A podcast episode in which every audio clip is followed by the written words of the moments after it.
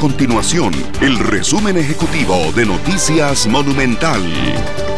Hola, mi nombre es Fernando Muñoz y estas son las informaciones más importantes del día en Noticias Monumental. El Ministerio de Salud de Costa Rica registró hasta este viernes 773 casos de COVID-19 en el país. La cifra representa un aumento de 8 casos en las últimas 24 horas.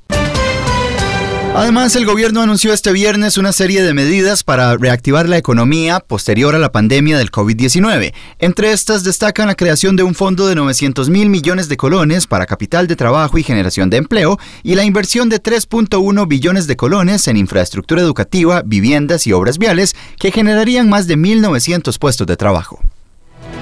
Estas y otras informaciones las puede encontrar en nuestro sitio web www.monumental.co.cr. Nuestro compromiso es mantener a Costa Rica informada.